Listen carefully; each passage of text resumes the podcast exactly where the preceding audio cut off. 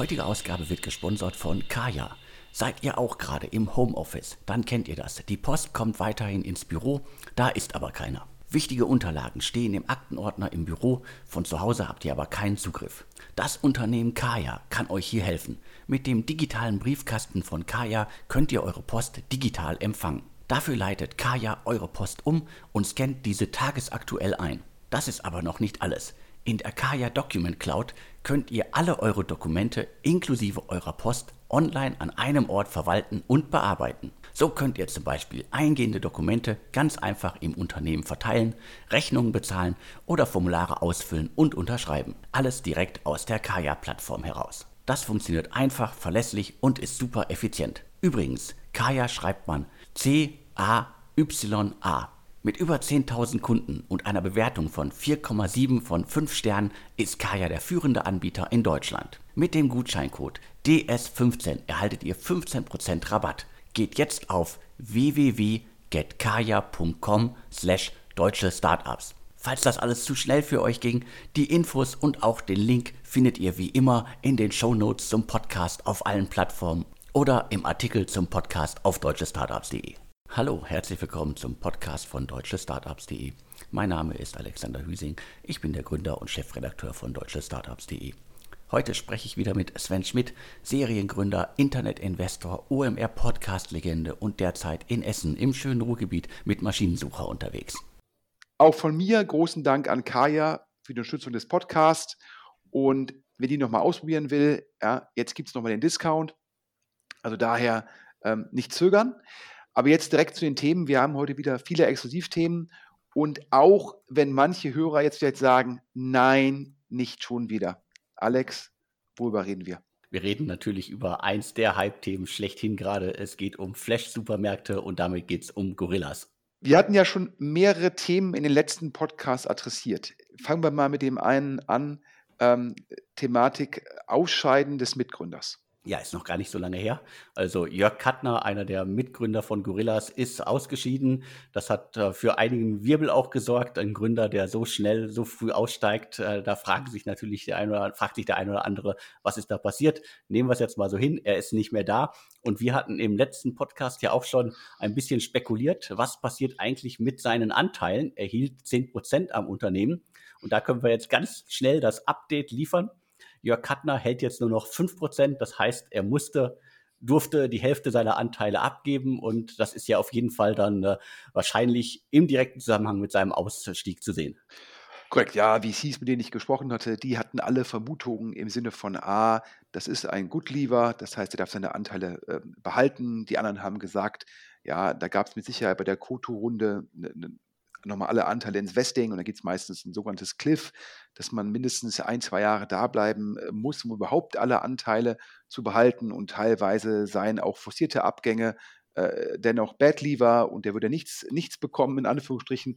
Das konnte ich mir jetzt irgendwie schwerlich vorstellen und jetzt scheint man sich genau in der Mitte geeinigt zu haben, Alexander. Ja, ist doch dann auf jeden Fall ein guter Deal. Äh, für ihn auf jeden Fall. Also äh, der ausgeschieden und hat noch 5% an einem Unternehmen, das gerade durch die Decke geht. Gibt schlimmere Sachen, die ich mir vorstellen kann. Auf jeden Fall durch die Decke gehen, was den Hype angeht und die Finanzierung. Und hier kommt jetzt die nächste Nachricht. Wir hatten ja schon berichtet, dass Gorillas ähm, dabei ist, eine über 100 Millionen schwere Runde abzuschließen.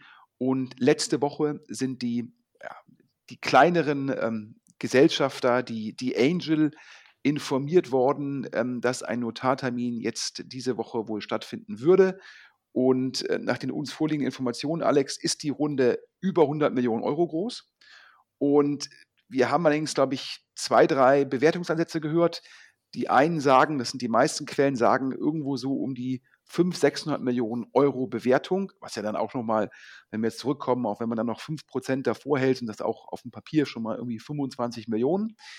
Aber in Berlin ging letzte Woche das Gerücht rum, es seien bis zu 1,2 Milliarden. Das können wir uns beide nicht vorstellen, oder? Puh, also das fände ich jetzt schon irgendwie extrem. Also äh, in, innerhalb der kürzesten Zeit so eine Milliardenbewertung, ja, das ist ein schnell wachsendes äh, Unternehmen, aber letztendlich ja noch mitten in der Aufbauphase. Also die haben es ja noch nicht in äh, diversen Städten bewiesen, dass sie es dauerhaft können und dass ihr Geschäftsmodell funktioniert. Deswegen finde ich das irgendwie nicht nur verdammt viel Hype, äh, aber das wäre schon irgendwie eine, eine Nummer zu groß für mich gerade.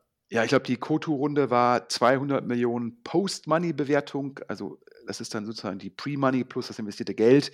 Wenn man jetzt ein paar Monate später sagt, man macht eine Runde irgendwie 100 Millionen, vielleicht auf 500 Millionen Pre, ja, das ist immer noch dann ja, Faktor zweieinhalb Wertzuwachs. Ähm, ich glaube, das ist schon mehr als ausreichend. Also glauben wir mal den Quellen, die so 500 Millionen Pre, potenziell 600 Millionen Post in den Raum stellen. Du hast ja auch äh, die Mitarbeiterzahl gehört, die aktuelle. Genau, die ist äh, quasi, ich glaube, da muss man äh, täglich einen Podcast zu machen. Die verändert sich äh, alle paar Tage enorm. Äh, das Unternehmen stellt immer weitere Mitarbeiter ein, setzt immer neue Standorte um. Und ich glaube, im OMR-Podcast vor wenigen Wochen hat äh, der Gründer noch gesagt, dass es 800 sind. Mittlerweile habe ich die Info, dass es über 1000 sind, also alles insgesamt, äh, die Mitarbeiter, die quasi im, im Büro arbeiten, plus alle, die auf der Straße unterwegs sind. Also es müssten mittlerweile über 1000 Mitarbeiter sein. Das ist auf jeden Fall eine, eine riesige Nummer. Und gefühlt kommt irgendwie, äh, jede Woche kommen irgendwie 20, 30, 40 neue hinzu. Ja, ist natürlich äh, zum Schluss halt ähm, die Zentrale in Berlin und natürlich die lokalen Standorte. Das ist dann ja auch Logistik und dann natürlich auch die, die, die Fahrer, die das ausliefern. Also daher äh, aber trotzdem eine beeindruckende äh, Anzahl und eine unglaublich schnelle Skalierung und dafür braucht es auch Geld. Und da sagen uns die Quellen, dass einer der Geldgeber sei der Kapitalgeber Green Oaks. Da musste ich zugeben, Alex, die hatten wir noch nie gehört, oder? Nee, habe ich so noch nicht auf dem Schirm gehabt. Also war auch ein Name, den ich, äh, glaube ich, auch noch nie gehört hatte vorher. Ja, und dann, dann googelt man das und liest halt 7 Milliarden Assets under Management. Das heißt, die verwalten 7 Milliarden US-Dollar und investieren scheinbar in stark wachsende Tech-Unternehmen. Ähm, Quellen sagen, in dieser Runde, da seien jetzt irgendwie zwei, drei Geldgeber beteiligt, die hätten halt tiefe Taschen, um dann auch das weitere Wachstum zu finanzieren. Das heißt, ähm, da rüstet sich, ähm, da rüstet sich Gorillas für den Wettkampf, äh, ich sag mal, wer gewinnt mit dem Modell Europa? Und ich glaube, ich habe jetzt auch am Wochenende gelesen, dass ähm, GoPuff, das amerikanische Vorbild, äh, überlege auch ein Team zu akquirieren. Das heißt, ähm, es bleibt spannend. Definitiv. Das heißt, äh, wir werden noch äh, vermutlich verdammt oft im Podcast hier über Gorillas sprechen. Jetzt aber auf Schluss, bevor uns äh, alle Hörer sozusagen hier abhanden kommen, weil wir zu viel über Gorilla sprechen, mal ähm, auch ein spannendes Startup, aber vielleicht noch nicht ganz so in aller Munde wie Gorillas, nämlich Charles ist noch gar nicht so lange unterwegs. Ich glaube, der letzte große Aufschlag oder der erste große Aufschlag des äh, Startups kam mit einer Investmentrunde durch Wald und Wiese. Also Tarek Müller, Alexander Graf und Nils Seebach hatten eine Million Euro in das Unternehmen investiert. Und da gab es einen großen Presseaufschlag zur Finanzierungsrunde und äh, diverse Berichte. Das Startup setzt auch auf ein, sagen wir jetzt mal, Hype-Thema. Äh, es geht darum, äh, ja, Produkte über WhatsApp oder andere äh, Chat-Apps äh, anzubieten und zu verkaufen. Und da bietet Charles halt die technische Plattform, das technische Gerüst im Hintergrund. Die Gründer dürften die, der ein oder andere vielleicht kennen, zumindest die, das Unternehmen, das äh, Artiem Weisbeck äh, vorher gemacht hat, äh, Captain und Sun. Also Rucksäcke, Uhren, Sonnenbrillen und so weiter hat er verkauft. Und Andreas Tussig ist auch noch mit an Bord und der war früher bei McKinsey und wie gesagt, der erste Aufschlag war die Finanzierungsrunde durch Wald und Wiese. Ja, ich glaube, wir sind jetzt ungefähr so seit Mitte 2019 da ähm, dabei, das zu bauen. Ähm, der eine Kollege bringt natürlich unglaublich viel äh, letztendlich Sektorexpertise mit, ja, weil er ja so ein ähm, Direct-to-Consumer-Brand aufgebaut hat und natürlich auch sich immer gefragt hat, wie kann man über, ja, über Social Media direkt verkaufen. Das sind ja dann auch für viele dieser Marken relevante Kanäle, um dann halt die potenzielle Friktion zwischen Ansprache und Transaktion gering zu halten.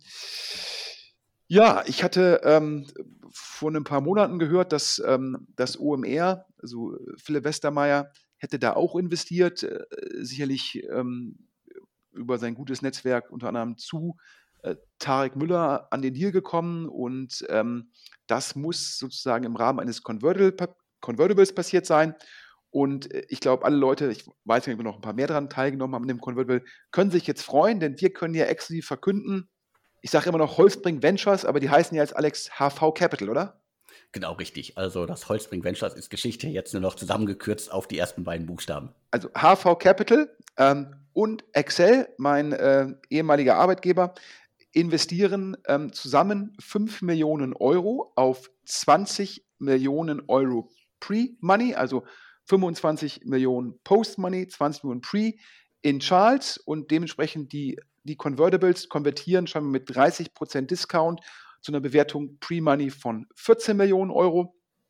Und ja, ähm, da haben wir sehr gute Quellen ähm, und können das hier ähm, äh, entsprechend verkünden. Ähm, auch ähm, wenn wir eigentlich noch gar keine jetzt KPIs ähm, und so weiter wissen. Ich glaube, wir sind auch kurz davor, das starten. Das ist jetzt, glaube ich, die offizielle Seed-Runde. Das heißt, die, die Runde mit äh, Tarek Müller, Alexander Graf und Co. das war dann die Pre-Seed-Runde und wir dürfen gespannt sein über den Rollout. Ab zum nächsten Thema. Wir haben heute wirklich viele Themen. Ähm, Alex, ähm, ich habe zu dir gesagt, äh, als du mir das zugerufen hast, ähm, das ist die App, wenn ich jetzt, ähm, also wir beide können das hier, glaube ich, sagen, wir sind ja jetzt schon nicht mehr ganz die Generation Jodel, ja, aber ich frage ab und zu noch, äh, wenn ich dann ähm, junge Bewerber interviewe, frage ich immer noch, äh, was für Apps nutzt man denn aktuell an den Unis?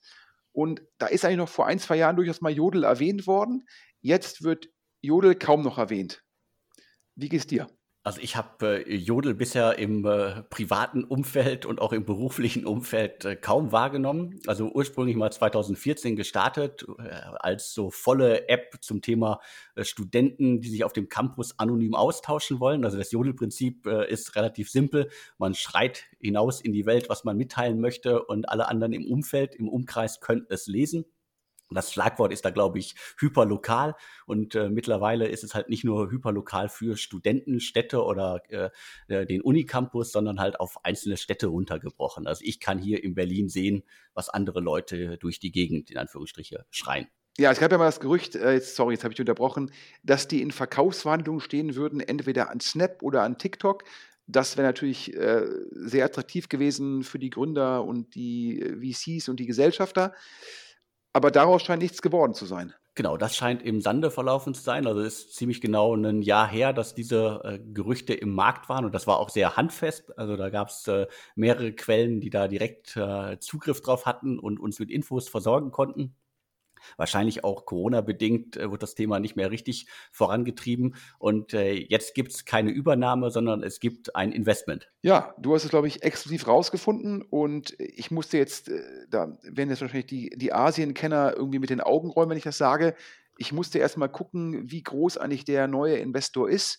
Und das ist ein milliardenschwerer, öffentlich notierter ähm, Gaming-Konzern aus China. Richtig, also äh, NetEase Inc., äh, die China-Experten werden es sofort aufhorchen. Das ist also, glaube ich, wirklich einer der größten Internet-Video-Gaming-Anbieter äh, der Welt. Also die sind gut unterwegs und bieten eine ganze Bandbreite an Services, die man, glaube ich, äh, als äh, Internetanbieter anbieten kann, von E-Mail bis Chat äh, bis ähm, äh, Games, Musik und all so ein Zeug. Also die sind wirklich sehr breit aufgestellt, also und vor allen Dingen halt extrem stark im Online-Gaming, Mobile-Gaming-Segment.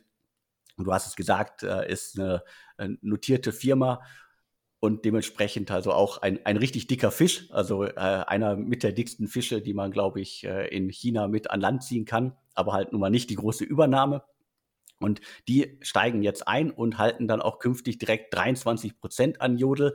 Das klingt auf jeden Fall nach einer, sagen wir, etwas nach einem etwas größeren Investment, also zumindest einer, einem Zugriff auf das Unternehmen. Ja, ich glaube, wenn man sich das anguckt, ähm, wir hatten uns ja auch im Vorfeld nochmal geguckt, finden wir KPIs von Jodel und ähm, ich glaube, wenn man drauf guckt, sieht man halt schon, dass jetzt die Nutzung jetzt auf keinen Fall zugenommen hat, sondern dass potenziell, wenn man sich Google Trends anschaut und da auch die App anschaut, ja, merkt man halt, dass vielleicht der Hype der Rückenwind ein bisschen vorbei ist was vielleicht auch einer der Gründe war, warum dann weder TikTok noch äh, Snap äh, zugeschlagen haben vor einem Jahr.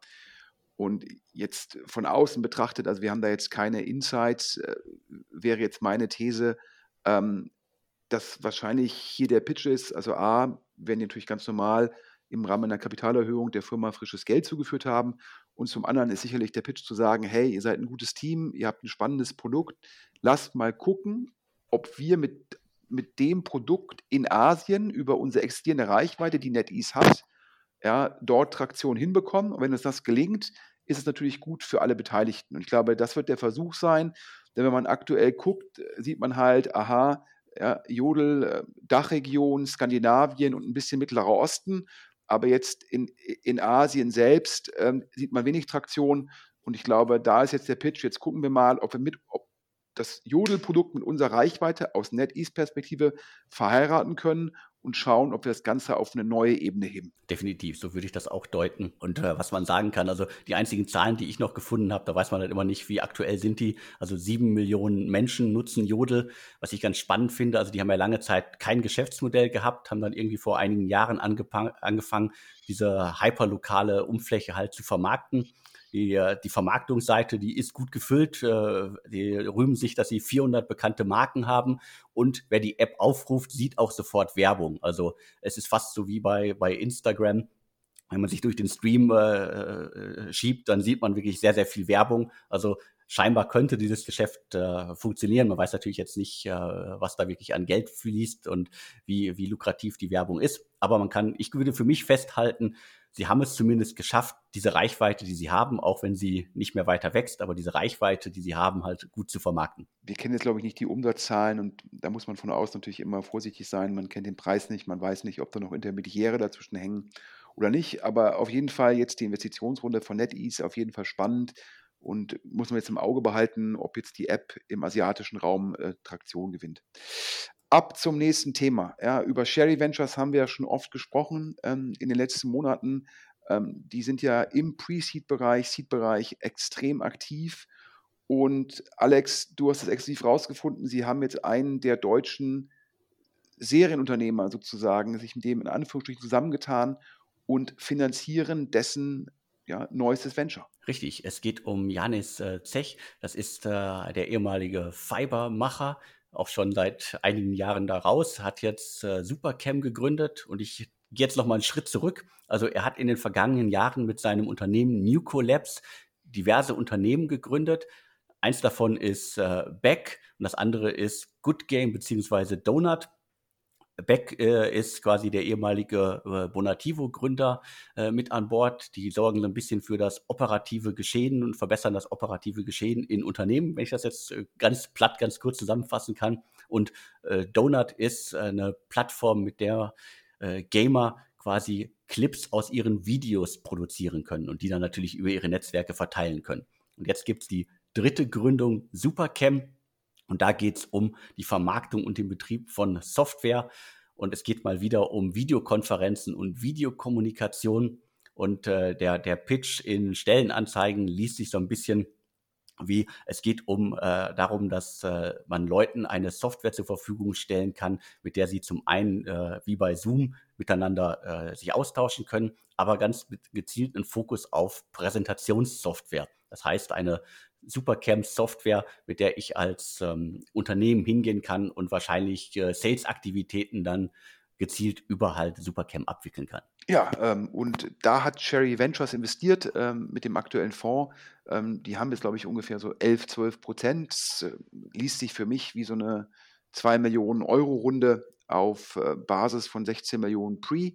Ähm, das ist nach meinem Verständnis auch äh, bei kompetitiven Runden ähm, scheint Sherry bereit zu sein, im Pre-Seed-Bereich 15 bis 20 Millionen Euro Pre zu akzeptieren. Das haben sie gemacht. Äh, Flink, das ist ja dieser Gorillas-Klon, den Sherry finanziert hat. Das haben sie gemacht, ähm, ja, ich sag mal ein bisschen ähm, bei den Wunderlist-Nachfolger, wo Sherry auch die Seed-Runde gemacht hat. Und jetzt scheinbar auch bei Supercamp sicherlich mit dem Netzwerk von Janis Sech, mit dessen Glaubwürdigkeit, auch den eigenen tiefen Taschen, ja, wird man da entsprechend ähm, hochgeboten haben. Es sieht ja aktuell auch so aus, Alex, wenn man sich das Cap-Table anschaut, ja, ähm, irgendwie ein Neuntel ähm, der ähm, Sherry, ähm, ein Neuntel der Mitgründer, aber halt äh, sieben Neuntel das Vehikel von letztendlich Janis Sech das heißt, das ist wahrscheinlich jetzt der aktuelle Fokus von dem Janis, oder? Das deute ich auch so. Also zumindest äh, ist das, was er äh, vorher gemacht hat mit Nuco, nicht so äh, präsent gewesen. Also ich glaube, dass er da auch eine, eine, eine tragende Rolle in dem Unternehmen äh, übernehmen wird. Ja, oder aber er muss von seinen Anteilen äh, dann noch relevant viel abgeben für ein äh, neues, sehr, sehr gutes Team, weil Sherry ja auch immer sagt, wenn sie so eine hohe Pre-Money zahlen in, im Pre-Seed-Bereich, also eine hohe Bewertung, ohne dass jemand sozusagen, ohne dass da schon viel vorhanden ist. Äh, dann ja immer mit der Begründung, das ist ein starkes Team, ja. Ob es jetzt die, sage ich mal, das, das, das Nachfolgeteam von Wunderlist ist oder ob es jetzt Flink ist mit dem Herrn Corliss und dem Herrn Merkel.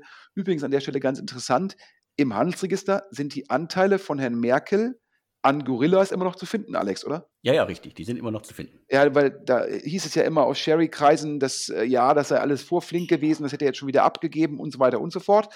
Noch ist der Herr Merkel im Cap-Table von Gorillas, was ja auch sozusagen dazu führt, dass er eigentlich immer wissen muss, wann die nächste Finanzierungsrunde kommt bei Gorillas. Ähm, aber wieder zurück, ja, und ich glaube, da hat man gesagt, Sherry's, die, Sherry guckt halt, was ist ein richtig starkes Team. Und also ich glaube, ähm, man, geht, man muss davon ausgehen, dass äh, der Janis 60 darauf fokussiert, sonst würde man halt die Bewertung nicht zahlen. Und ja, jetzt äh, im Rahmen, alle glauben halt und wahrscheinlich auch berechtigt, dass diese Offline- zu Online-Transition durch Corona nachhaltig ist und dass alles, was früher oftmals dann physisch stattgefunden hat, alles digital stattfindet. Und das heißt, wir sehen halt die, ich nenne es jetzt mal die Vertikalisierung von Zoom. Ja, also so ein bisschen so wie äh, früher gab es halt nur Craigslist, also diesen amerikanischen Kleinanzeigenmarktplatz. Und dann gab es für jede Kategorie einen, einen vertikalen Spezialisten, der dann halt nochmal gegenüber der horizontalen Lösung Mehrwert generiert hat. Und das scheint auch die These zu sein in Bezug auf die ganzen, ich nenne es jetzt mal Videocall-Startups, zu sagen, wir bauen jetzt für spezielle Nutzergruppen oder für spezielle Applikationen, wie jetzt im Endeffekt Vertrieb, vertikale Lösungen und ähm, Supercam scheint äh, da aufzusetzen. Genauso sehen wir es. Und weiter zum nächsten Thema. Es geht jetzt um Gitpod. Ja, Gitpod. Ähm, jetzt haben wir mit Jodel und äh, Supercam, ich sag mal, Supercam sicherlich B2B, aber natürlich auch für den Endnutzer ähm, relevant. Ähm, und jetzt kommen wir zu einem echten Deep Tech-Thema. Ähm, ja, ich glaube, ähm, GitHub ist den meisten ein Begriff. Ja, Gitpod noch nicht. Genau, und äh, ich habe das Startup auch bisher nur einmal auf dem Schirm gehabt. Es gab schon eine Finanzierungsrunde. Das Startup ist aus Kiel und äh, unter anderem äh, Speed Invest äh, und äh, zwei andere Investoren haben drei Millionen Dollar bereits in Gitpod investiert. Thematisch bewegen wir uns jetzt in der Welt der Programmierer. Und zwar um die Herausforderung, dass Entwickler brauchen halt sehr viel Zeit, um Entwicklungsprojekte aufzusetzen. Also die müssen die Umgebung einrichten, darauf warten, bis das alles irgendwie fertiggestellt ist. Und Gitpod macht das alles extrem viel schneller. Also im besten Fall äh, wird das alles mit einem Klick auf einen Button ermöglicht und man hat sofort eine einsatzbereite Entwicklungsumgebung im Browser und kann loslegen. Das heißt, äh, das klingt nach äh, Deep Tech pur aber auch für mich auf den ersten Blick nach einem Service, der Entwicklern und quasi Unternehmen extrem viel Zeit spart. Und äh, ich glaube, das ist auf jeden Fall der Grund, warum dieses Thema heiß ist. Ja, ich glaube, wenn es einem gelingt, ähm, das geht ja für sehr viele Modelle und Märkte, ähm, zum de facto Standard zu werden ähm, und dann sich tief äh, ja, zu, zu verwurzeln, also dann letztendlich wenig Churn zu haben, dann sind solche Modelle einfach sehr attraktiv. Und das erklärt ja auch dann die sehr, sehr hohen Bewertungen von, von ähnlichen Firmen an der Börse. Und bei Gitpod, die Firma muss nach Hören sagen, ähm, echt Trakt, echte Traktion haben. Du hast ja gerade die Runde erwähnt, die ist, glaube ich, so fünf, sechs Monate her, also noch nicht so richtig lange. Ähm, und äh, nach den uns vorliegenden Informationen gab es dann danach sehr viel Inbound-Interesse. Das heißt also, VCs haben sich an die Firma gewandt und wollten auch investieren, mitinvestieren. Und jetzt gibt es schon eine neue Runde und ist immer ein starkes Zeichen, wenn nur sechs Monate später schon wieder Geld in die Firma fließt. Und nach unserem Verständnis ähm, von einem Angelsachsen, müssen wir es offen zugeben, mehr haben wir nicht rausfinden können. Ne? Ist natürlich auch, ähm, wir sind ja immer sehr früh mit den Informationen dabei, ähm, wie jetzt zum Beispiel im Fall von Charles oder Gorillas scheinen die Notartermine jetzt diese Woche stattzufinden. Und äh, klar, Firmen können ja äh, schwerlich vor einem Notartermin eine Runde schon äh, kommentieren. Und auch bei Gitpod äh, findet das gerade statt.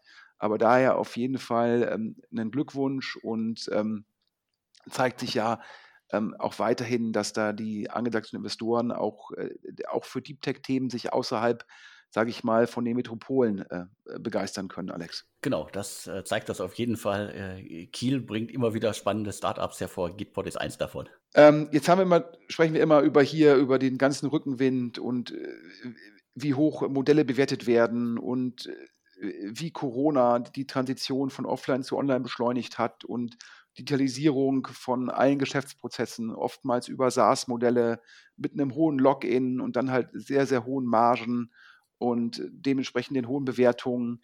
Und es gibt aber auch Bereiche, äh, wo VCs investieren oder investiert haben, die dann vielleicht, da sah der adressierbare Markt sehr, sehr groß aus. Da sah es von außen aus, als sei das reif für die sozusagen ähm, Disruption, um den Anglizismus zu verwenden, also dass man den Markt sozusagen neu erfinden könne.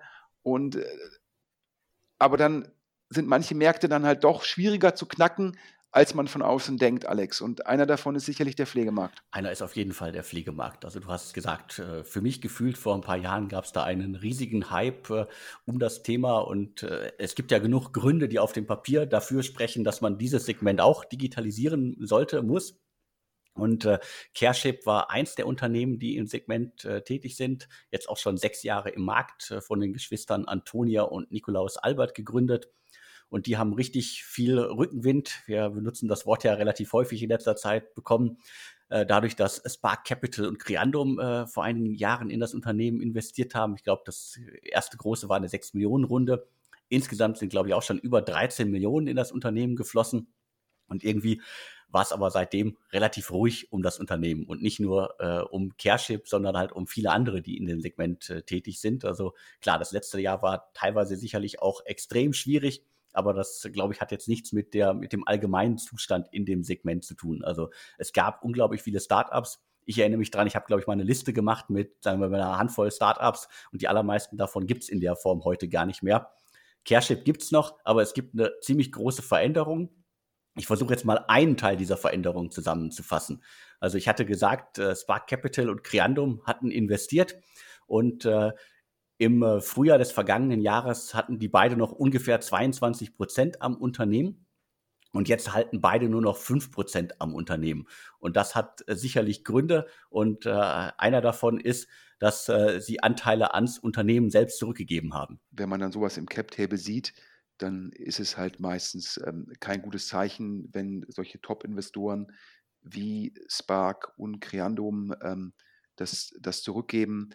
Ähm, muss auch sagen, eigentlich ein sehr, sehr starkes äh, Gründungsteam. Ich glaube, ähm, äh, die Gründerin war vorher bei Rocket. Ähm, ich glaube, der, der Gründer, ich glaube, beides Geschwister vorher an, äh, an Top-Unis. Ähm, aber dann, äh, glaube ich, die ersten Zeichen, wenn man jetzt zurückguckt, äh, sicherlich schon Ende 2019, also schon vor Corona, ist dort ähm, ein neuer Geschäftsführer installiert worden und wenn man ins Handelsregister guckt, kann man sehen, dass ähm, die Gründer nur noch mit dem zusammen ähm, Sachen unterschreiben durften.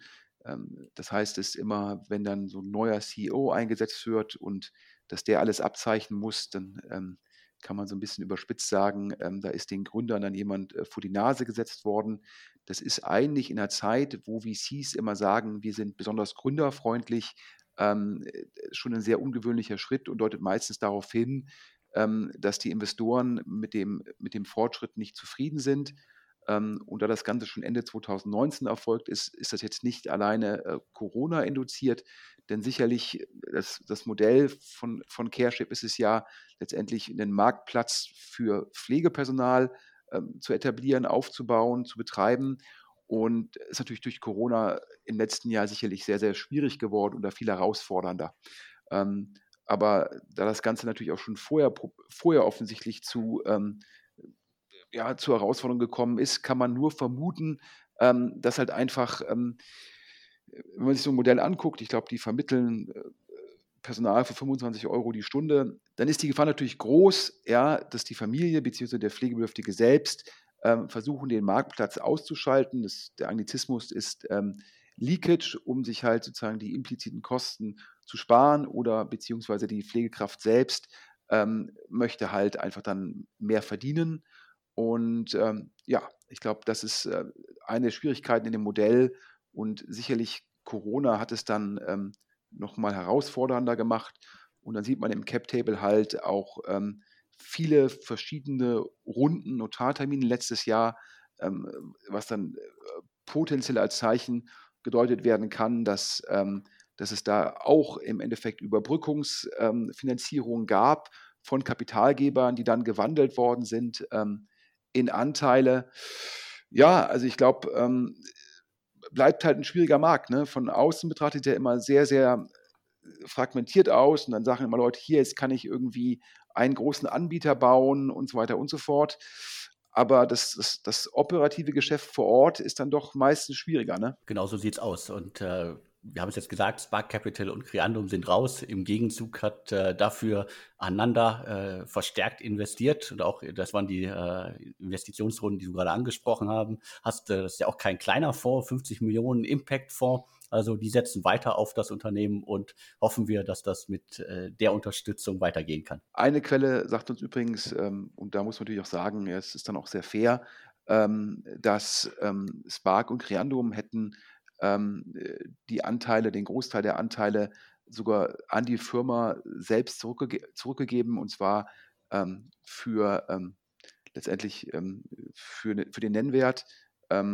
und das muss man auch sagen, äh, das ist dann meistens ein, ein klasse Zug von den Investoren, ähm, wenn die halt sagen, okay, die Firma hat sich jetzt ähm, nicht gemäß der, Investoren sagen gerne, nicht gemäß unserer Hypothese entwickelt. Ähm, auf, auf Neudeutsch, da haben die Kennzahlen einfach nicht gestimmt. Ähm, um dann zu sagen, aber wir geben dem Team der Firma eine neue Chance, geben dann einen Großteil unserer Anteile zurück und ermöglichen es halt neuen Investoren ähm, sozusagen, sich damit der, die Firma dann neu aufzustellen. Und das muss hier der Fall gewesen sein. Also äh, höflich gesagt, ja, da haben Spark und Creandum einen Großteil ihres Investments ähm, de facto abgeschrieben. Ja, und ähm, also auch hier, wir reden ja immer über die ganzen Erfolge. Ja, es ist nur natürlich, ähm, dass, nicht, dass nicht jedes Modell, nicht jede Tech-Firma ist ähm, zwangsläufig erfolgreich. Ähm, das gehört dazu. Und diese fragmentierten Offline-Märkte zu knacken, ja, das ist äh, per se sehr schwierig und sicherlich durch Corona im Pflegemarkt auch nicht einfacher geworden. Also daher, ähm, ich glaube, ähm, das gehört, das gehört zum, zum Venture Capital dazu. Die heutige Ausgabe wird gesponsert von Kaya. Seid ihr auch gerade im Homeoffice? Dann kennt ihr das. Die Post kommt weiterhin ins Büro, da ist aber keiner. Wichtige Unterlagen stehen im Aktenordner im Büro, von zu Hause habt ihr aber keinen Zugriff. Das Unternehmen Kaya kann euch hier helfen. Mit dem digitalen Briefkasten von Kaya könnt ihr eure Post digital empfangen. Dafür leitet Kaya eure Post um und scannt diese tagesaktuell ein. Das ist aber noch nicht alles. In der Kaya Document Cloud könnt ihr alle eure Dokumente inklusive eurer Post online an einem Ort verwalten und bearbeiten. So könnt ihr zum Beispiel eingehende Dokumente ganz einfach im Unternehmen verteilen, Rechnungen bezahlen oder Formulare ausfüllen und unterschreiben. Alles direkt aus der Kaya-Plattform heraus. Das funktioniert einfach, verlässlich und ist super effizient. Übrigens, Kaya schreibt man C-A-Y-A. Mit über 10.000 Kunden und einer Bewertung von 4,7 von 5 Sternen ist Kaya der führende Anbieter in Deutschland. Mit dem Gutscheincode DS15 erhaltet ihr 15% Rabatt geht jetzt auf www.getkaya.com slash deutsche Startups. Falls das alles zu schnell für euch ging, die Infos und auch den Link findet ihr wie immer in den Show Notes zum Podcast auf allen Plattformen oder im Artikel zum Podcast auf deutschestartups.de. Jetzt kommen wir aber, äh, um nochmal zu zeigen, ja, wie auch Venture Capital von, von dann diesen großen Erfolgen lebt, was jetzt sozusagen aus, aus Investorenperspektive, also in die Fonds, äh, ist es ja so ein Limited Partner, der also in Fonds investiert, dem ist ja letztendlich äh, ein bisschen überspitzt gesagt, egal, ja, wie jetzt die einzelnen Firmen funktionieren, Hauptsache der, der Gesamtreturn, also die gesamte Verzinsung stimmt. Und äh, da kann man ganz klar sehen, dass solche Fonds sind halt meistens von ein, zwei, drei großen Erfolgen abhängig. Alex, und wir hatten ja schon öfter mal über Capnemic gesprochen. Wer Capnemic nicht kennt, äh, einer der Fonds aus äh, Köln, unter anderem von Jörg Binnenbrücker gestartet. Der ist ja auch schon sehr, sehr viele Jahrzehnte gefühlt in der Startup-Welt unterwegs. Und Capnamic Ventures hat bisher zwei Fonds aufgesetzt und äh, der letzte ist jetzt schon eine ganze Weile her. Also gefühlt kommt irgendwie jede Woche ein neuer und alle legen ständig einen auf. Capnamic hat den letzten, den zweiten Fonds 2017 aufgelegt. Und dementsprechend gibt es da auch schon einiges an Zahlen, was man sich angucken kann. Ja, ich glaube, man vielleicht am einfachsten nochmal ganz vorne anzufangen, das ist auch das Spannende, ja, der, der erste Capnemic-Fonds, ähm, der ist dann noch geraced worden, als noch nicht so viel Rückenwind im Markt war. Ähm, der, der Jörg Binnenbrücker und der Christian Siegele, das ist ungefähr ein 40 Millionen Fonds. Und das Spannende ist, die haben in diesem 40 Millionen Fonds haben die drei Investments, die letztendlich alleinig den Fonds zurückzahlen können. Ähm, und was heißt das? Das heißt, man muss halt gucken, zu welchem Preis wird eine Firma verkauft, was ist dann noch der Anteil eines Frühphaseninvestors und das natürlich beides multipliziert ergibt dann den Betrag. Und wenn der Betrag größer ist als der Fonds selbst, redet man ja in der VC-Sprache von einem Fonds-Returner. Und wenn man davon mehr als einen hat, ist es meistens schon ein mega Erfolg, weil dann hat man, wenn man davon zwei hat, hat man den Fonds schon verdoppelt und dann sagt man meistens, aha, mit den ganzen restlichen Beteiligungen wird daraus ein 3, 4x. Und Capnemic hat im ersten Fonds gleich drei Fonds-Returner. Und zwar, über einen haben wir schon oft gesprochen, Alex, ähm, Adjust, da nach uns vorliegenden Informationen hat, äh, hat das, der Anteil von Capnemic an Adjust den ersten Fonds schon mehr als zurückgespielt. Und zweitens, und jetzt wird spannend, Sie sind auch noch richtig gut beteiligt, Alex, an Linux. Linux ist auf jeden Fall ein richtiger Überflieger. Hatten wir ja schon sehr, sehr oft im Podcast diverse Investments, diverse Runden. Was machen die? Eine Software as a Service. Und es geht um darum, seine Enterprise-Architektur komplett äh, abzubilden und äh, somit halt ein Tool in der Hand zu haben, das viele andere Tools, die nicht mehr zeitgemäß sind, abzulöst. Ja, und wir hatten ja, glaube ich, über die Goldman-Runde letztes Jahr berichtet. Ähm, und da haben wir jetzt, ähm, weil uns im Endeffekt von einem Limited Partner sind uns jetzt die ähm, Unterlagen zu den ersten beiden Fonds ähm, unter anderem zugespielt worden. Und da können wir jetzt genau sagen, was da die ähm, Post-Money-Bewertung ist. Ähm, die war nämlich 390 Millionen Euro. also schon per se sehr, sehr erfolgreich. Und das Spannende ist es, dass ähm, Capnemic an LeanX, ja, oder LinaX, es gibt verschiedene Aussprachen, ähm, noch irgendwie gute 15 Prozent hält. Das heißt, bereits jetzt ist der Anteil von Capnemic 60 Millionen wert.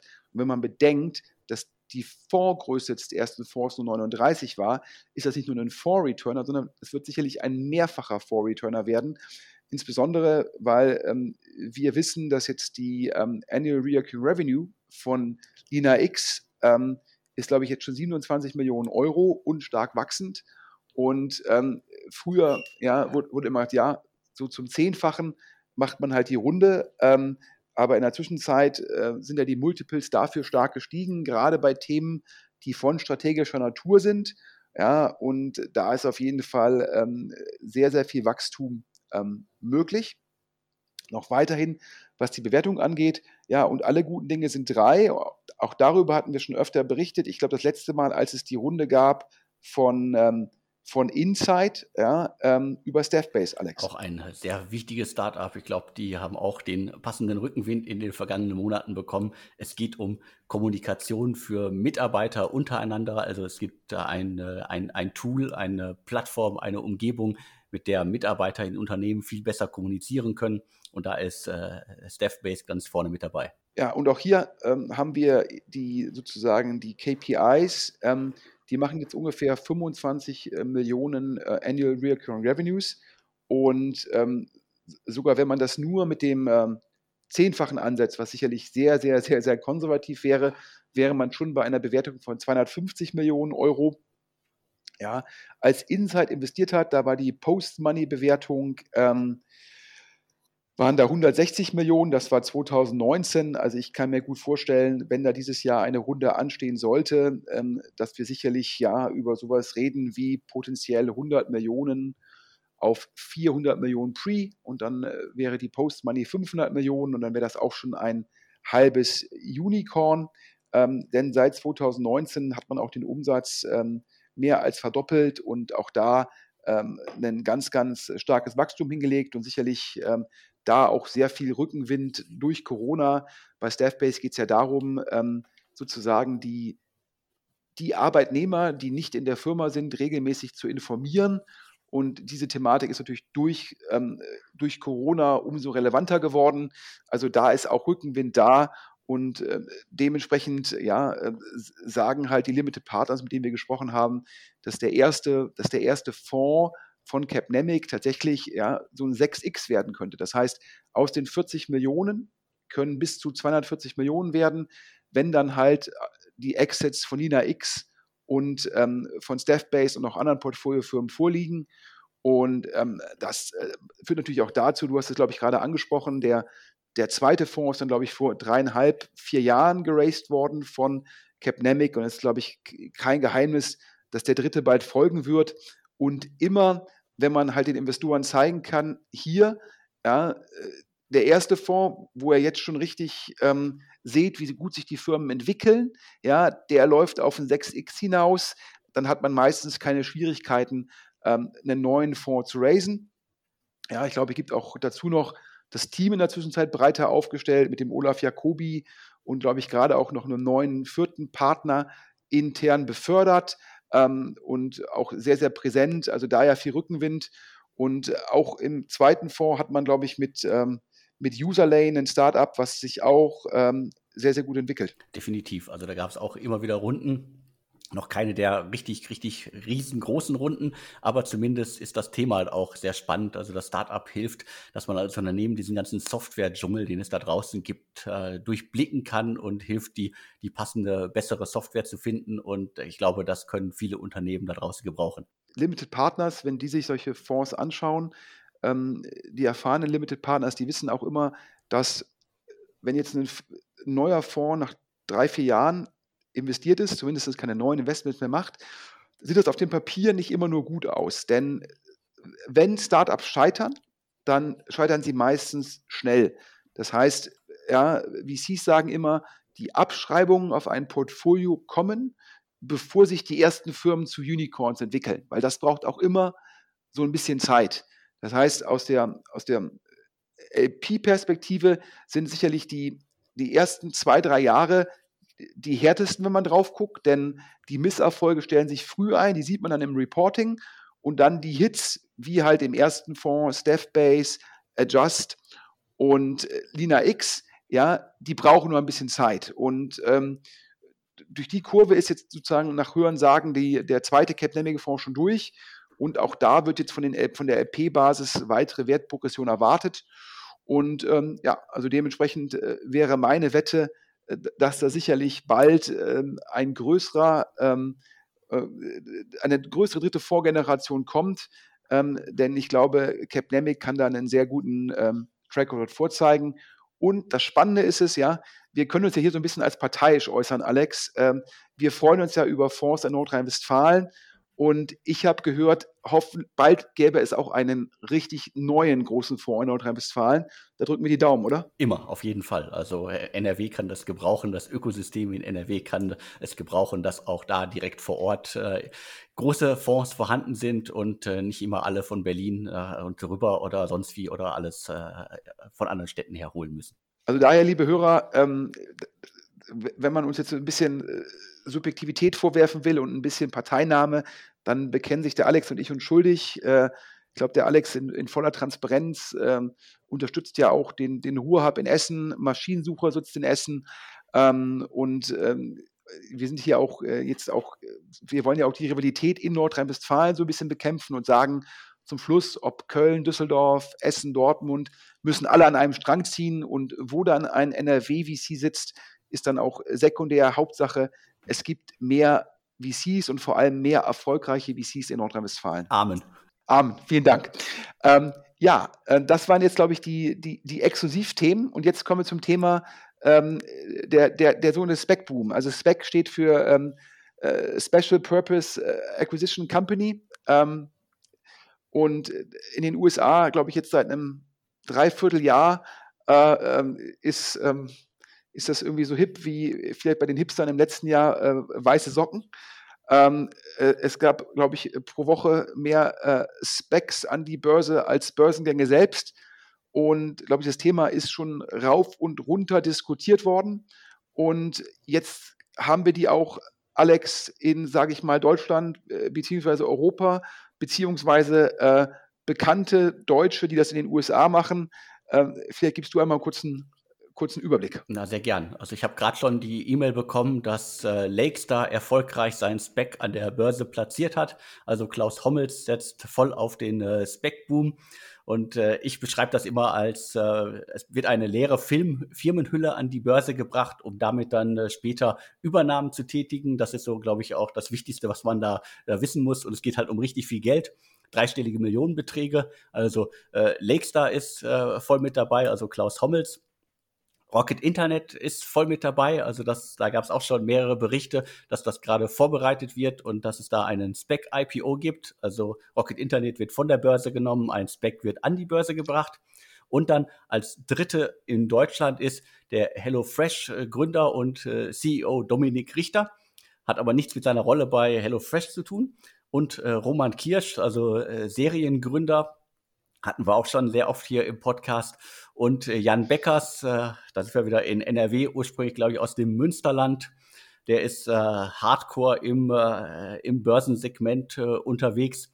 Die drei zusammen wollen auch einen äh, Spec an die Börse bringen. Und das ist so der, der grobe Überblick über das, was gerade bekannt ist. Die, die meisten Economics in den USA, da ist es so, da wird dieser Spec, die Initiatoren ähm, kriegen meistens ähm, letztendlich 20 Prozent das heißt, die, die geben letztendlich ihre Marke und ihr Netzwerk und haben dann 20 Prozent der Anteile äh, von dem Spec und dieses Spec nimmt dann halt Kapital auf, meistens so, glaube ich, die meisten Specs liegen zwischen 200, gefühlt zwischen 200 und 500 Millionen und äh, wenn dann Firmen dann übernommen werden, ähm, die dann entweder mehr Geld brauchen oder äh, mehr Geld wert sind, dann werden halt entsprechend neue Anteile aus, ausgegeben.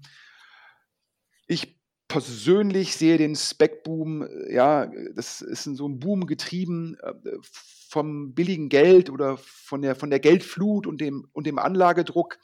Ähm, äh, wenn man jetzt bösartig ist, würde man sagen, die, die guten Firmen, die machen weiter einen klassischen IPO und die Firmen, die sich jetzt nicht für ein IPO eignen, die gehen über einen Spec ähm, an die Börse. Ähm, ob das dann letztendlich äh, nachhaltig und sinnvoll ist, das kann man sicherlich kontrovers diskutieren. Ähm, letztendlich ist das mal, alle Beteiligten verdienen erstmal, ähm, die Initiatoren eines Specs ähm, kriegen dann meistens diese 20 Prozent. Da gibt es in der Zwischenzeit auch verschiedene Ausprägungen. Die Investmentbanker, für die ist es äh, sozusagen äh, letztendlich ein sehr lukratives Geschäft. Da hat ähm, ein bekannter deutscher VC zu mir, mir geschrieben und gesagt, ich ziehe das mal, äh, die Investmentbanker lachen sich kaputt, die guten Firmen gehen weiterhin mit klassischem IPO an die Börse, zusätzlich jetzt ein Geld kriegen für Placement der ganzen Specs mit kaum Arbeit. Standard Prospekt-Template, Namen austauschen und schnell platzieren. Gibt ja, keine, gibt ja quasi keine Fragen zum Business und trotzdem richtig fies. Also anders ausgedrückt, klar, so ein Investmentbanker, der muss halt einfach nur den Namen austauschen bei den ganzen Dokumenten, ja, und ähm, pusht das dann sozusagen in, ja, in seine, in Anführungsstrichen, Pipeline durch.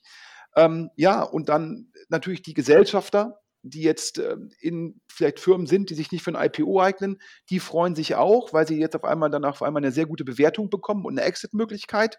Ja, das heißt, da haben alle Beteiligten gleichgeschaltete Anreizsysteme. Ob das dann immer nachhaltig ist, ja, ich bin mir ja nicht ganz so sicher.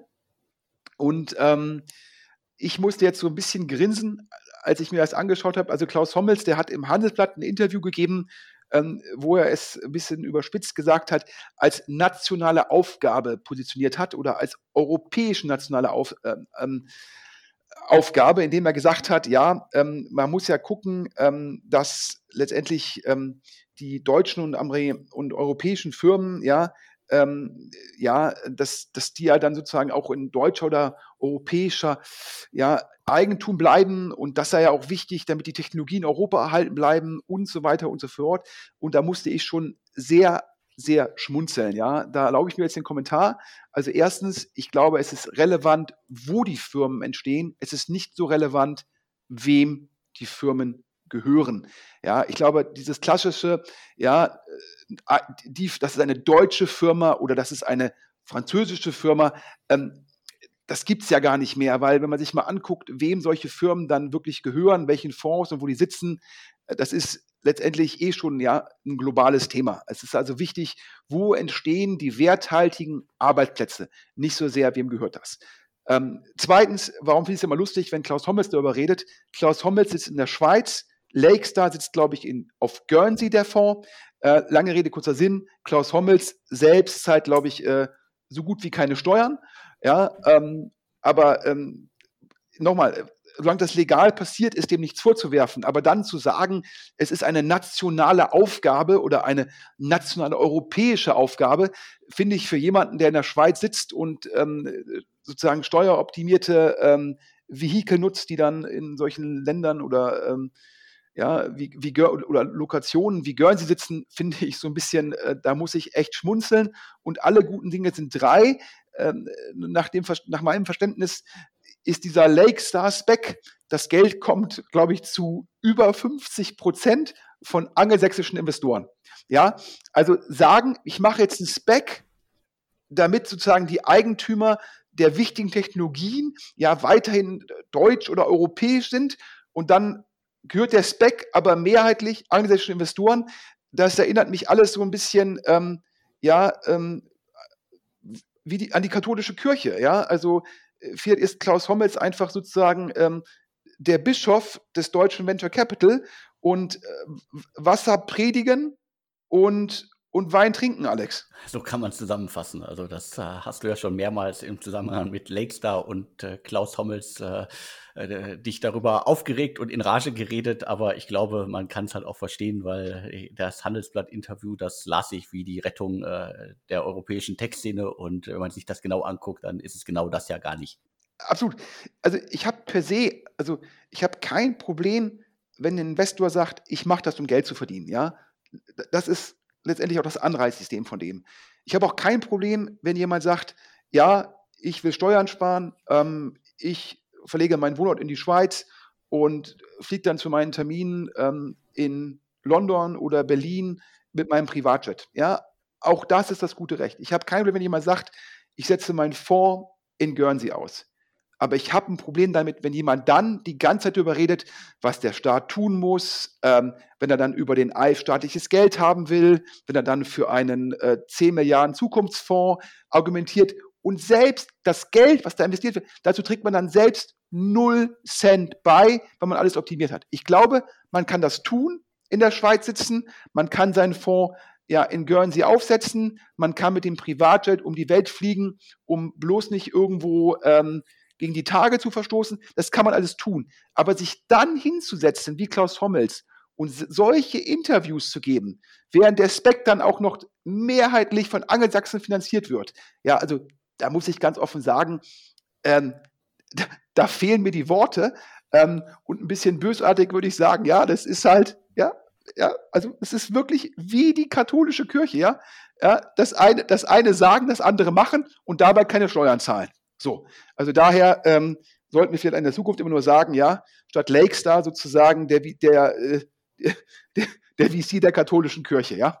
Äh, zumindest, glaube ich, mit den gleichen äh, moralischen Vorstellungen. Äh, und ich muss auch sagen, und auch das, Alex, die, die Hörer wissen das ja, ähm, Rocket Internet ist, glaube ich, Mehrheitsaktionär an deutsche Startups. Ähm, und ähm, sicherlich haben jetzt die Sambas sehr viel beigetragen zur ähm, Berliner Startup-Szene. Und aber ich sage mal so, Rocket zu delisten in der Art und Weise und jetzt einen Spec anzukündigen, das hat so ein bisschen Geschmäckle, oder? Definitiv. Also das äh, äh, zeigt halt wieder, dass ähm, Rocket Internet äh, und äh, die verantwortlichen Personen halt äh, bei jedem Hype dabei sein müssen. Und wenn es darum geht, äh, Geld zu verdienen, ist man schnell mit dabei. Aber wenn man halt als börsennotiertes Unternehmen und das kann man da so sagen, das war der größte Fehler, den Oliver Samba jemals gemacht hat, war Rocket Internet an die Börse zu bringen. Äh, war jetzt irgendwie finanziell wahrscheinlich äh, für viele Beteiligten nicht schlecht, aber für viele Kleinaktionäre äh, ist es immer noch schlecht, war es schlecht. Und äh, wenn man sich jetzt anguckt, äh, und da gab es ja auch diverse Diskussionen schon auf äh, Twitter, also die, die, die Kursverläufe von äh, Spec-Geschichten gelisteten Unternehmen an der Börse. Also am, am Anfang, du hast es gesagt, äh, profitieren vor allen Dingen die, die das Unternehmen an die Börse gebracht haben. Und wenn es dann Aufkäufe gab, dann äh, ist es oftmals so, und äh, das ist jetzt eine Grafik, auf die ich mich beziehe, äh, gehen halt die Kurse in den Keller, weil äh, die Erwartungen vielleicht vorher viel höher waren. Dann passt das halt alles wieder vielleicht doch wieder irgendwie zusammen. Also ja, ich glaube, aus, aus Perspektive der Samba-Brüder war jetzt der Rocket Börsengang ähm, und jetzt das Delisting gar nicht so unerfolgreich, denn immer wenn ich, ähm, sage ich mal, ähm, wenn ich 50 Euro für 100 Euro verkaufen kann und dann ein bisschen überspitzt für 25 Euro zurückkaufen kann, ähm, war es ein durchaus erfolgreiches Geschäft. Ähm, äh, nochmals, wie gesagt, das kann immer passieren. Ich persönlich fand das Delisting und die Art des Delistings gegenüber den kleinen Aktionären einfach nicht fair. Ähm, und jetzt dann wiederum einen Spec zu machen, also wieder einen neuen Börsenmantel zu platzieren, nachdem man vorher gesagt hat, man macht das lieber alles ähm, äh, über ein Delisting, weil es besser irgendwie privat zu sein, ja, da, das entbehrt nicht sozusagen einer gewissen ähm, ja, Ironie oder wie auch man das ausdrücken will. Und ja, alle guten Dinge sind drei. Ich würde auch sagen, ich habe mich gewundert, dass äh, zum einen äh, so ein Dominik Richter, CEO, Gründer von HelloFresh, potenziell auf dem Weg in den DAX, riesige Bewertung, sicherlich auch ähm, Corona-Profiteur, aber äh, gegeben Milliardenkonzern mehr als zu tun. Wiederum mit Roman Kirsch, seines Zeichens ähm, sage ich mal, im Fall von Lesara ähm, der, der Umgang mit der Wahrheit, ähm, ja, eher kreativ. Das, die beiden sich jetzt zusammenfinden und auch so ein Spec machen wollen, hat mich zumindest überrascht. Also mich auch. Also äh, gerade das haben wir ja schon mehrmals auch besprochen in den vergangenen äh, vielen Ausgaben. Also die, wenn man als äh, CEO äh, eines Unternehmens, als Geschäftsführer eines Unternehmens und gerade noch eines börsennotierten Unternehmens noch irgendwie äh, die, die Zeit hat, andere Dinge zu machen, dann ist das, also ich finde das immer sehr schwierig. Also ich würde mir da ja als äh, Aktionär oder als Gesellschafter immer wünschen, dass der Gründer oder der Geschäftsführer halt äh, sich voll auf die eine Aufgabe konzentriert. Aber äh, bisher ist er relativ wenig äh, über dieses ganze Vehikel bekannt. Äh, Roman Kirsch, du hast es gesagt, äh, Lesara war sicherlich äh, keine große Erfolgsgeschichte. Und ähm, ja, Jan Beckers ähm, hat äh, in der Vergangenheit schon extrem viel gemacht. Also ich, ich frage mich, äh, wie, wie diese Konstellation funktionieren soll, aber vielleicht erfahren wir da noch mal mehr. Ja, das zu den Specs. Ähm, aber jetzt sind wir auch, glaube ich, der Inlandsflug ist äh, äh, bald beendet. Ähm, ja, ich fasse noch mal einmal kurz zusammen, ähm, die kompakte Zusammenfassung am Ende. Ja, das Gorillas-Update, äh, auch wenn es vielleicht manche Hörer gar nicht mehr hören wollen können. Ähm, die 100 plus Millionen Euro Runde äh, geht jetzt zum Notar. Wir haben gehört, unter anderem sei Green Oaks dabei, ein großer amerikanischer Investor mit mehr als 7 Milliarden Dollar under Management. Bewertung, unser Verständnis, ähm, die Pre-Money eher so um die 500 Millionen und nicht die 1,2 Millionen, die letzte Woche ähm, im Berliner Flurfunk sozusagen äh, umherschwirrten. Ähm, das würde uns auch ein bisschen unrealistisch erscheinen. Der Mitgründer, der gegangen ist, äh, gibt die Hälfte seiner Anteile ab, aber darf die Hälfte, andere Hälfte behalten. Also entweder ist das Glas halb voll oder halb leer, immer eine Frage der Perspektive. Excel Partners und HV Capital investieren in Charles. Charles macht äh, ja letztendlich äh, platt gesagt irgendwie WhatsApp und Co. transaktionsfähig aus E-Commerce-Perspektive. Ein sehr starkes Gründungsteam, 5 Millionen Euro Investment auf 20 Millionen Euro Pre, also 25 Millionen Post.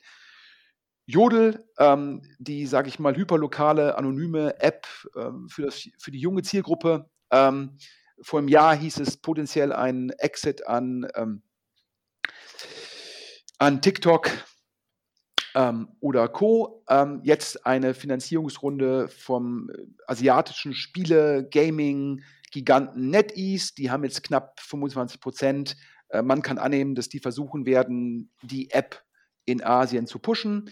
Janis Zech, ähm, äh, Seriengründer, äh, letztendlich, der hat jetzt verschiedene Firmen angeschoben. Jetzt scheint er was Eigenes wieder zu machen. Supercam, die Vertikalisierung von Zoom geht weiter dort ein Investment von Sherry. Und ja, alle guten Dinge äh, sind fünf, was die Finanzierungsrunden angeht. Gitpot, Deep Tech aus Kiel, ähm, vor kurzem erst eine Runde, wo Speed Invest beteiligt war. Jetzt soll ein Angelsachse investiert haben, kurz danach. Das zeigt, wie heiß das Thema ist. Ähm, aber nicht jeder Markt, der ex ante so aussieht, als sei er mega attraktiv, ist dann auch so erfolgreich für die VCs. Careship, ein Pflegestartup aus Berlin, da waren ähm, Creandum und Spark groß investiert. Die haben beide ihre Anteile, glaube ich, zu 75 Prozent wieder an die Firma zurückgegeben und zwar zum Nennwert, also eine sehr faire Aktion. Das gab der Firma die Möglichkeit, neue Kapitalgeber zu finden, primär Social Impact Fonds und das nochmal neu auszurichten. Ähm, aber es zeigt halt, wie schwer der Markt ist. Dann die positiven Nachrichten hier aus Nordrhein-Westfalen. Ähm, wir haben die Zahlen von der Performance von Capnamics ersten Fonds und es zeigt wieder, Venture Capital ist ein Hit-driven Model, um den Anglizismus zu verwenden. Das heißt, zwei, drei Portfoliofirmen sorgen halt für den Return. Im Fall von Capnamic im ersten Fonds Staffbase, LinaX und Adjust und im zweiten Fonds scheint Userlane ähm, extrem gut zu laufen. Und ja, du hast es gesagt, Alex, 2017 kam der zweite Fonds. Das heißt, äh, wenn man sagt heutzutage maximal drei, vier Jahre Investmentzyklus, dann kommt dieses Jahr der neue Capnamic-Fonds und gegeben den Erfolg vom ersten Fonds sicherlich ein, ähm, ein einfaches Fundraising für die Kollegen aus Köln. Und dann haben wir gerade die verschiedenen Specs kommentiert und ich ich kann mich jedes Mal über Klaus Hommels nur in Rage reden. Nochmal, es ist okay, in, in der Schweiz zu wohnen, keine Steuer zu zahlen. Es ist dann okay, damit man die Aufenthaltsdauer in Deutschland nicht reist, mit einem Private zu Terminen zu fliegen. Ist auch noch in Ordnung. Es ist auch in Ordnung zu sagen, ich mache dann mein VC-Vehikel in Guernsey, um weitere Steuern zu sparen. Alles in Ordnung. Aber dann sich hinzustellen und zu sagen, mein Spec ist eine nationale Angelegenheit und wir brauchen einen Zukunftsfonds und Geld von ALF zu nehmen und sich politisch zu engagieren. Ich finde es anmaßend, keinen Cent Steuern zu zahlen und trotzdem darüber zu reden, über solche Themen. Es regt mich einfach nur auf. Und das ist auch das Schlusswort. Jetzt zu den positiven Themen. Wer diesen Podcast noch unterstützen will und nochmal an der Stelle großen, Dank an, großen Dank an Kaya, der kann schreiben an podcast.deutsche Startups. Wer Hinweise hat, Ebenso gibt auch einen anonymen Briefkasten. Und Alex, wenn du nicht alle zwei Wochen über den Insider-Podcast machst, dann gibt es in die dazwischen auch noch ein, zwei andere Podcasts von dir. Richtig, also im Wechsel mit dem Insider-Podcast gibt es den News-Podcast, wo ich dann nochmal alles aufgreife, was in der Zwischenzeit passiert. Ab und an habe ich auch mal eine exklusive Meldung darunter, aber im Grunde geht es darum, die Tagesschau in Anführungsstrichen der Branche zu bieten. Interviews gibt es bald auch wieder vermehrt. Äh, da bereite ich gerade ein paar vor. Also regelmäßig wird es künftig auch wieder Interview-Podcasts geben. Und was mir wirklich am Herzen liegt, ist unser Pitch-Podcast, der Startup Radar. Da haben Startups äh, die Chance, in 180 Sekunden ihr Geschäftsmodell zu pitchen, also ein klassischer Elevator-Pitch. Und wer da mitmachen möchte, schreibt einfach an podcast.deutsche-startups.de. Und vor allem, es ist komplett kostenlos und das finde ich, gebührt dem Alex ganz großen Respekt, dass er so ein Format etabliert, was es ganz, ganz jungen Firmen die Möglichkeit bietet, sich vorzustellen. Das hören viele Investoren, das hören viele Early Adapter und die Plattform zu bieten. Und ich glaube, wer den Alex ja nicht so gut kennt, der unterschätzt, wie viel Engagement der Alex mitbringt, um den ganz, ganz jungen Firmen zu helfen. Und ähm, das finde ich klasse. Daher hört rein, sowohl in die Interviews, wo der Alex natürlich dann schon sehr, sehr bekannte und erfolgreiche Gründer interviewt, aber auch sozusagen hört euch die Pitches an und ähm, in der Woche, wo kein Insider-Podcast ist, gibt es halt den News-Podcast, der das ähm, ja, letztendlich passiert so viel in der deutschen Tech-Szene, was klasse ist und das fasst der Alex dann in der Woche sehr, sehr gut zusammen. Ja, Alex, vielen Dank für die Einladung und ähm, dir und allen Hörern einen guten Wochenstart. Ja, ebenso. Und mir bleibt jetzt nur noch zu sagen, vielen Dank fürs Zuhören und tschüss. Bis dann.